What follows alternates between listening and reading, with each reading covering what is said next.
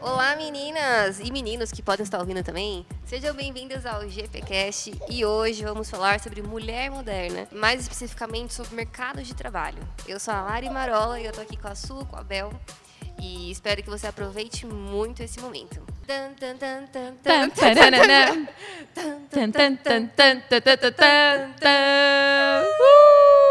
GP Movie. Ah, muito bom. Meninas, por favor, se apresentem. Oi meninas, eu sou a Su, tenho 29 anos, vou falar para vocês um pouquinho do que eu faço, como que é a minha vida moderna. Bom, é, eu trabalho com TI, hoje eu sou coordenadora de infraestrutura de dados na Cato, estou fazendo pós-graduação em Big Data com foco em Data Science. É, eu sou líder de interseção de jovens na minha igreja local também. É, além de tudo isso, é, eu tento descansar um pouquinho no final de semana quando dá. E eu namoro também. Uh, tem que viver um pouquinho, né, gente? Oi, gente, meu nome é Bel, eu tenho 27 anos, sou casada, sou farmacêutica de formação, fiz residência né, em emergências clínicas e trauma, só que aí no finalzinho da residência eu decidi ser mãe.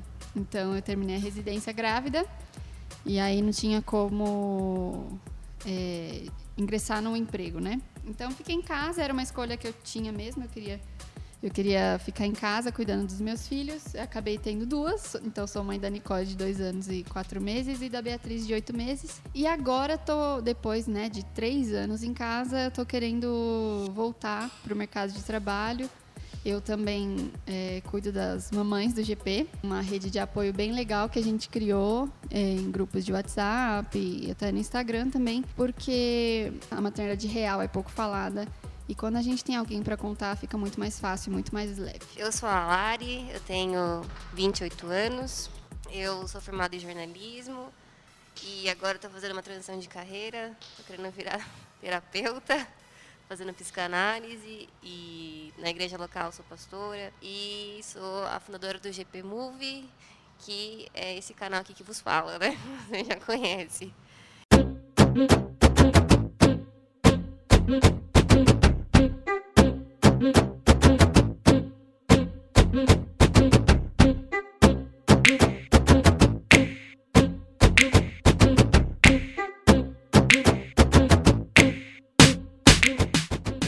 Bel, começa por você. Como que é agora voltar para o mercado de trabalho com duas crianças que são muito fofas, por sinal?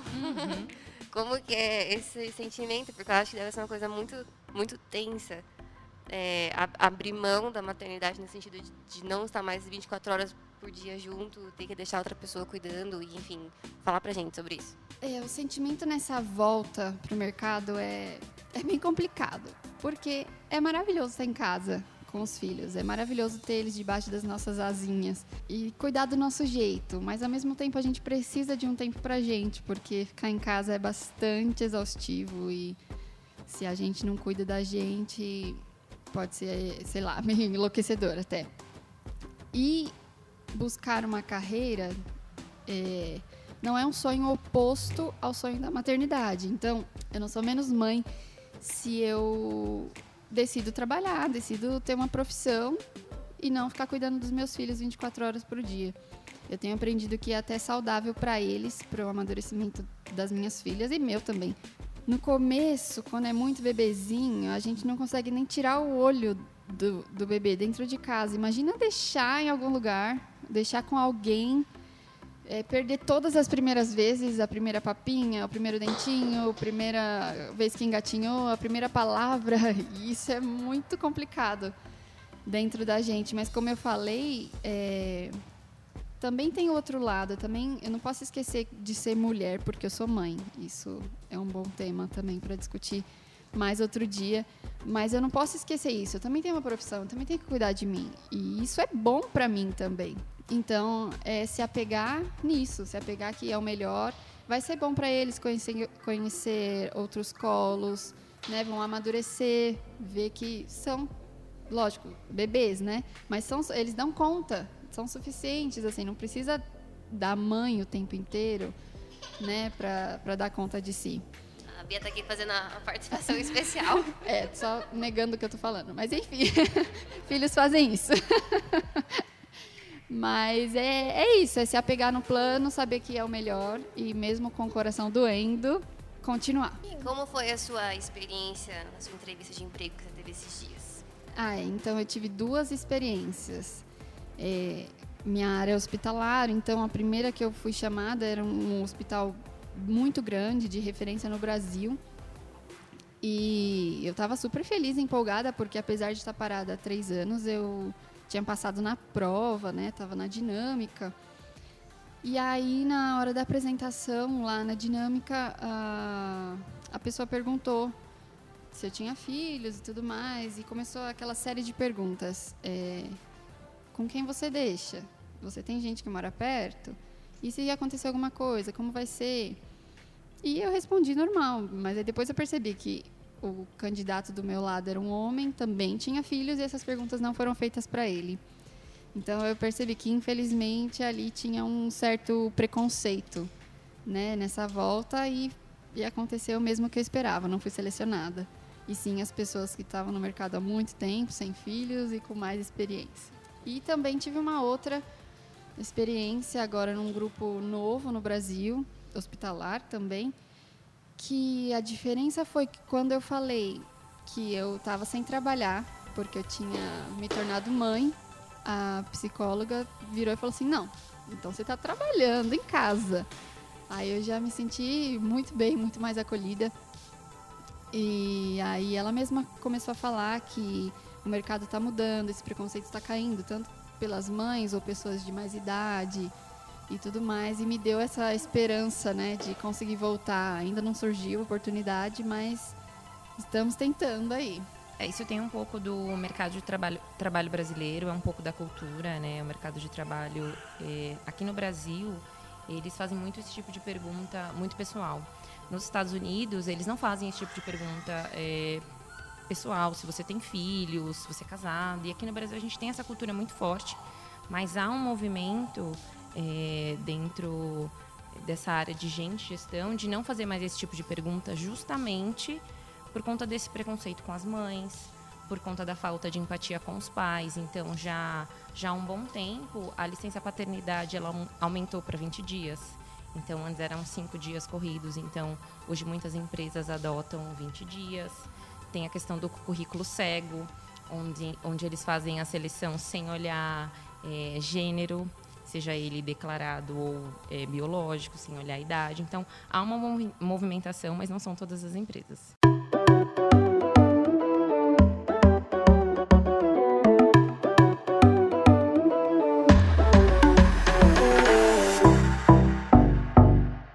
Suzane, você que trabalha com TI, que já é uma área que não, não vemos muitas mulheres ainda. Sim. Ainda está num cargo de liderança, tem uma equipe abaixo de você que você cuida e é, faz gestão. Fala pra gente como que é você hoje é, nessa posição, como foi chegar até ela, se você teve muita dificuldade, muita barreira. Conta pra gente. Olha, no começo da minha carreira foi bem complicado. É, de forma geral, assim, o mercado de tecnologia, por ter muitos homens, acaba sendo um pouco hostil desde o começo. Principalmente porque no começo de carreira a gente é muito nova, então a gente, por não ter muita maturidade, a gente se sente meio hostilizada. Não porque os homens são ruins ou nada disso, é porque é um ambiente que você não, não tem muita identificação. E falta referência. Falta também, né? referência, né? então você. Se você realmente não tiver muito determinada a seguir, muitas meninas desistem. E no começo foi bem difícil, mas eu persisti, eu tive bastante gente que me apoiou, muitos homens que me apoiaram está há quanto tempo, perdão? Ah, nossa, eu já falei minha idade, né? Então não tem problema. Como eu já falei minha idade, eu tô. Vamos fazer quase 14 anos. Esse ano fazem 14 anos que eu trabalho. E no começo foi bem difícil, mas como eu tive bastante gente que me apoiou e eu me considero uma pessoa bem determinada, eu continuei. Eu tive sorte de trabalhar em boas empresas e, e por ser bem determinada e gostar muito de estudar, eh, eu acabei me desenvolvendo bastante. O ponto é, é por ser mulher e por ser minoria, eu tive que estudar o dobro ou muito mais para provar o meu valor. Foi falta de oportunidade? Não. Mas por ser minoria, é, é um pouco complicado, a concorrência é muito maior. Uhum. E eu não sou minoria é, por falta de oportunidade que as empresas dão para as mulheres. É porque o mercado, é, na verdade, quando você olha na faculdade, são, sei lá, 10 meninas para 50 homens. Porque a nossa a cultura, a cultura, a nossa cultura, a sociedade não incentiva as meninas, os brinquedos de meninas não é incentivo é, a lidar com ciências. É, uhum os nossos brinquedos em si incentivam as meninas a serem donas de casa. E não tem problema a gente ser dona de casa, mas não há um incentivo também as meninas a serem engenheiras, cientistas, trabalhar com tecnologia. Por mais que você olhe a história da tecnologia, as primeiras cientistas eram mulheres, as, a primeira programadora era uma mulher.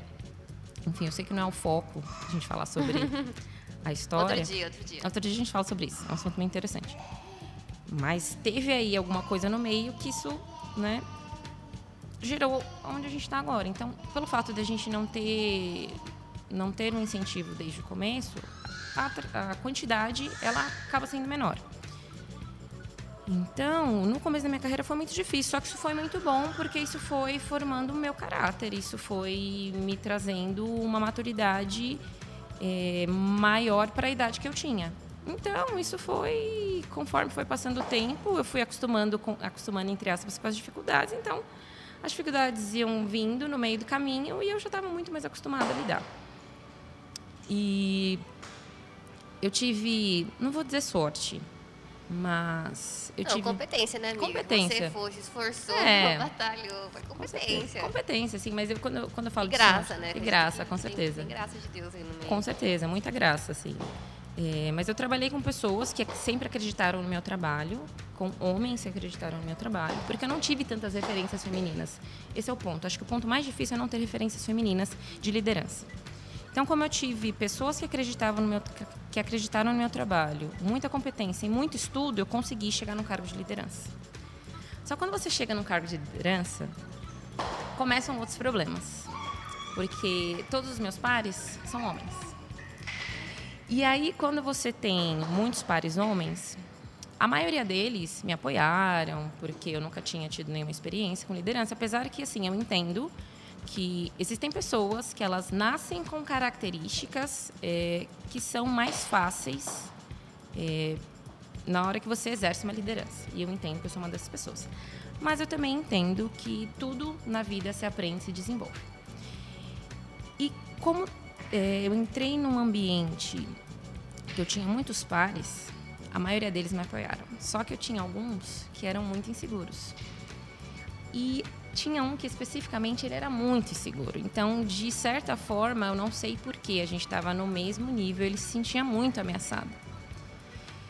E por ele se sentir muito ameaçado, ele entrava em muitos embates comigo.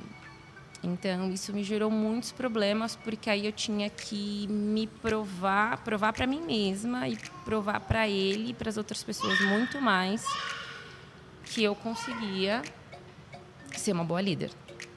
Então, todos aqueles desafios que eu tinha tido, todos os medos, as inseguranças que eu tinha no começo da minha carreira, isso voltou à tona. Então, foi um exercício, um trabalho diário eh, na minha cabeça. Eu mesma, eu falava para mim mesma que eu conseguia. Então, eu entrei eh, no mesmo modus operandi. Cara, eu preciso estudar, preciso me desenvolver. Então, eh, comecei a ler, comecei a fazer cursos de desenvolvimento de liderança. A empresa que eu trabalho, já trabalhava na Cato, eles também fazem um programa de desenvolvimento de liderança. Mas o que realmente mudou e aí isso é o que eu falo para todo mundo, é que eu tive que fazer um trabalho de autoconhecimento. Porque eu não tenho como desenvolver outras pessoas se eu não me conheço. E outra, quando você entra numa posição de liderança, você começa a ser referência. E eu não posso ser referência se eu tenho um comportamento que eu não quero que as outras pessoas tenham. Exato. Então, o que virou a chave para mim para ser uma boa líder foi me autoconhecer. E como eu não tinha referências, eu falei, eu vou ser referência.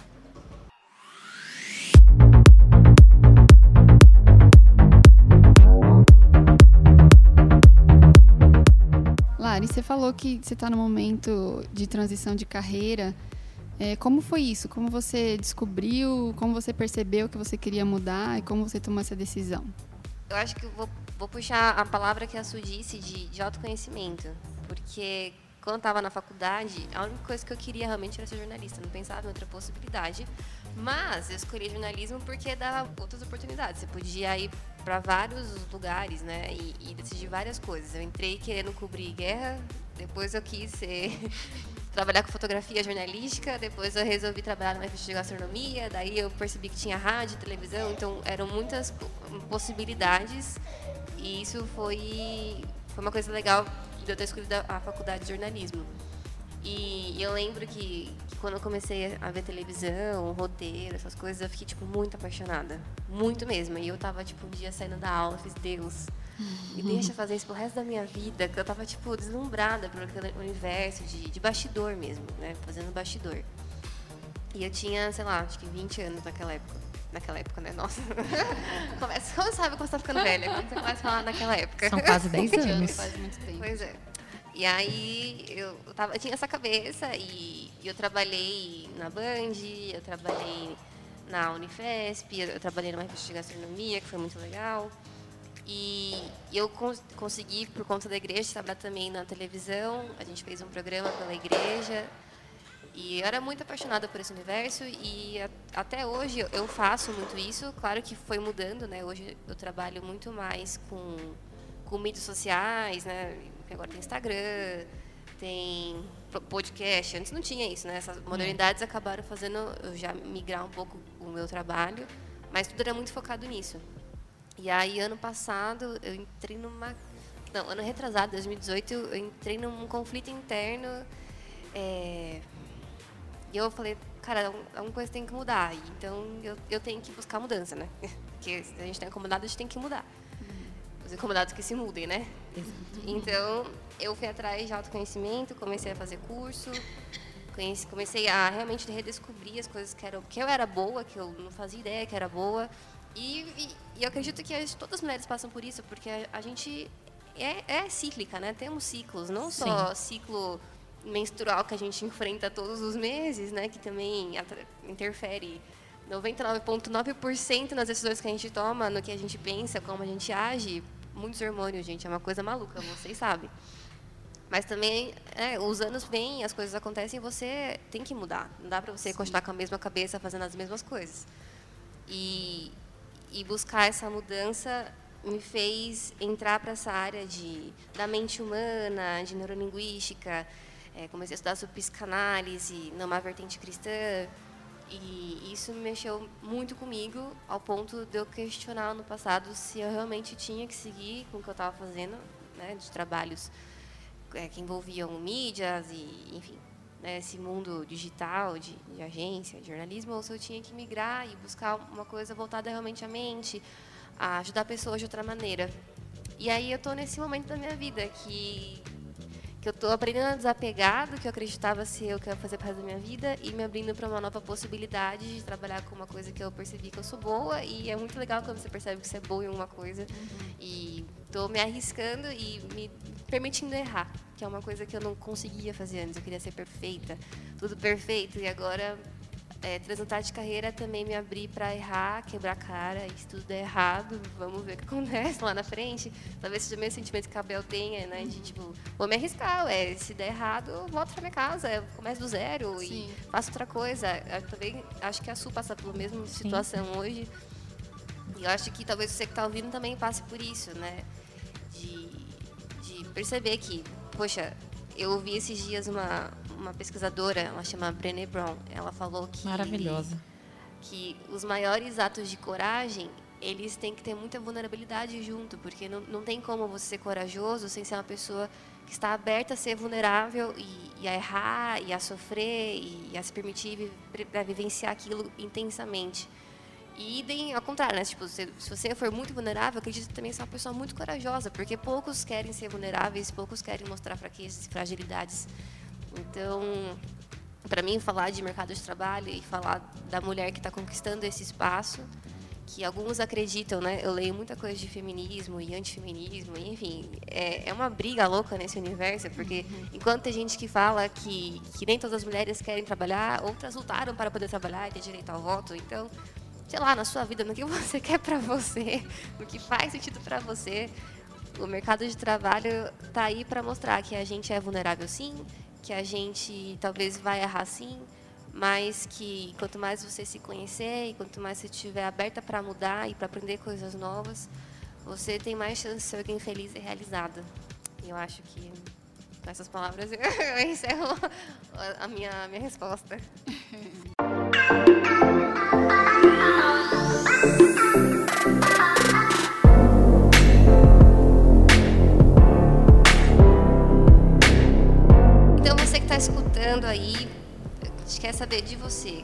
Como que é mulher no mercado de trabalho? Quais são as dificuldades que você encontra, os desafios, as alegrias? Porque também tem muita alegria, né? Não é só coisa ruim, tem muita alegria. E comenta com a gente, manda suas perguntas, sugestões, que na próxima a gente responde com muito amor e carinho. É isso, a gente encerra esse primeiro podcast do GP. Espero que vocês tenham gostado. Mandem sugestões de temas. A gente começou falando da mulher moderna no mercado de trabalho, mas a gente pode falar da mulher moderna em diversos aspectos. Até porque é somos de muitas coisas, né, gente? Exatamente. Tem muitas coisas que dá para trabalhar aqui. Mas hoje a gente falou sobre o mercado de trabalho porque é uma coisa que está em alta e aproveitamos as experiências de cada uma aqui que dava para complementar e fazer uma coisa bacana. Então é isso. Fala aí. Obrigada por nos ouvir. Até a Obrigada próxima. por ouvir. Até a próxima. Até a próxima, gente. Tchau. Um beijo.